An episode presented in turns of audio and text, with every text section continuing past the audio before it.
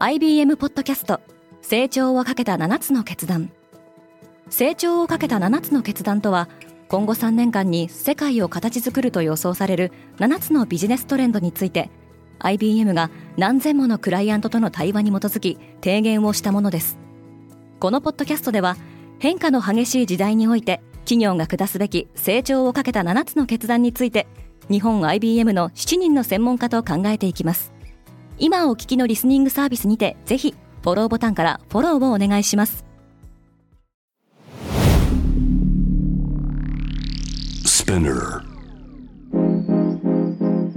おはようございます。荻野かなです。1月16日火曜日世界で今起きていること。世界のリーダーがスイスダボスに集まっていますこのポッドキャストデイリーブリーフでは世界で今まさに報じられた最新のニュースをいち早く声でお届けします。ダボス会議が始まっている。スイス・ダボスでは世界の政財界のリーダーが集まる世界経済フォーラムの年次総会。通称ダボス会議が15日から開催されています。今年のテーマは信頼の再構築。120の国と地域から合わせて2800人余りの政財界のリーダーたちが参加しウクライナ侵攻や中東情勢に加え世界経済の行方や AI の活用のあり方などについて議論が交わされています。今日16日にはウクライナのゼレンスキー大統領が演説を行うほか現地入りしているアメリカのブリンケン国務長官や安全保障政策担当のサリバン大統領補佐官らとともにウクライナ情勢に関する議論が行われる見込みですが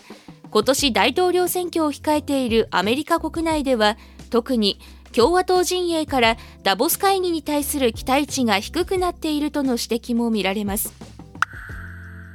アメリカのコンテナ船も攻撃された。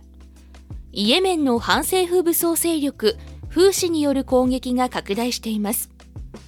ロイターは15日フーシが発射したミサイルがアメリカの運航会社が所有するコンテナ船を直撃したほか同じくアメリカ所有のバラ積み貨物船がミサイル攻撃を受けたと報じています。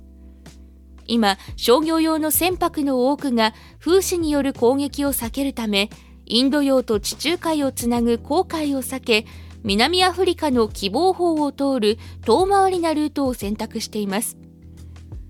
船舶の船賃も値上がりしているほか原油価格も高騰し自動車メーカーのテスラおよびボルボはヨーロッパ工場での生産を一時停止すると表明しています。オーランド美術館の苦境が続く。ニューヨーク・タイムズがアメリカのオーランド美術館が深刻な財政危機に陥っていると報じています。同美術館は2022年に人気画家ジャン・ミシェル・バスキアの展覧会を開催しましたが作品の真贋をめぐる議論が噴出し会期中に FBI 連邦捜査局が25点を押収。その後偽造品であることが判明しました。美術館側は関係者への訴訟を起こしているほか危機管理の専門家と契約するなどの多額の支出を余儀なくされ美術館の積立金も枯渇寸前だそうです。美術館は政府や慈善団体に金銭支援を求めているとしています。溶岩がアイスランドの町を飲み込んだ。14日にアイスランド南西部レイキャネス半島で発生した火山の噴火で地面の亀裂から噴出した溶岩が近くの町グリンダビークに流れ込みました。この地域では昨年12月にも噴火が発生し溶岩が噴出していました。住民は事前に避難していたため現在のところ人的被害はないそうです。アイスランド大統領のグドゥニ・トルラシウス・ヨハネソンの演説によれば同国の住宅地に溶岩が流れ込んだのは50年以上ぶりの出来事。2020年以降それまで800年間にわたって休眠状態だったレイキャネス半島の火山活動が活発化する兆候が確認されておりヨハネソンは地震活動の新たな段階が始まったと警告しました。アップルは中国で苦戦している。アップルは中国で最新モデルの iPhone15 を値下げ販売すると明らかにしました。18日から21日までの4日間限定で定価より500人民元日本円でおよそ1万円値引きする方針です。アップルは中国ではファーウェイやシャオミといった地場ブランドに押され気味で年明けからの1週間の販売は1年前の同時期と比べて3割落ち込んでいます。また昨年通年の iPhone の販売高は前年比3%減少しました。中国では2月10日が旧正月でこれに先立つ買い物シーズンに値引きを行うことで体制を立て直したい考えです。本日のデイリーブリーフはいかがだったでしょうか？ご意見感想などはレビューでお待ちしております。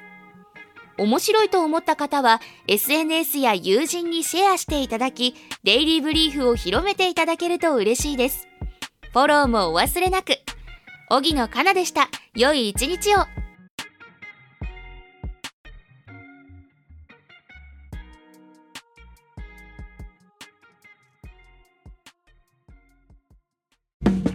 リスナーの皆様より多くのリクエストをいただいている話題のニュースを深掘りしたエピソードを週末の有料版で配信中です。今なら1ヶ月無料トライアルを実施中。詳細は概要欄に記載しています。この機会にぜひ聞いてみてくださいね。感想ご意見もお待ちしています。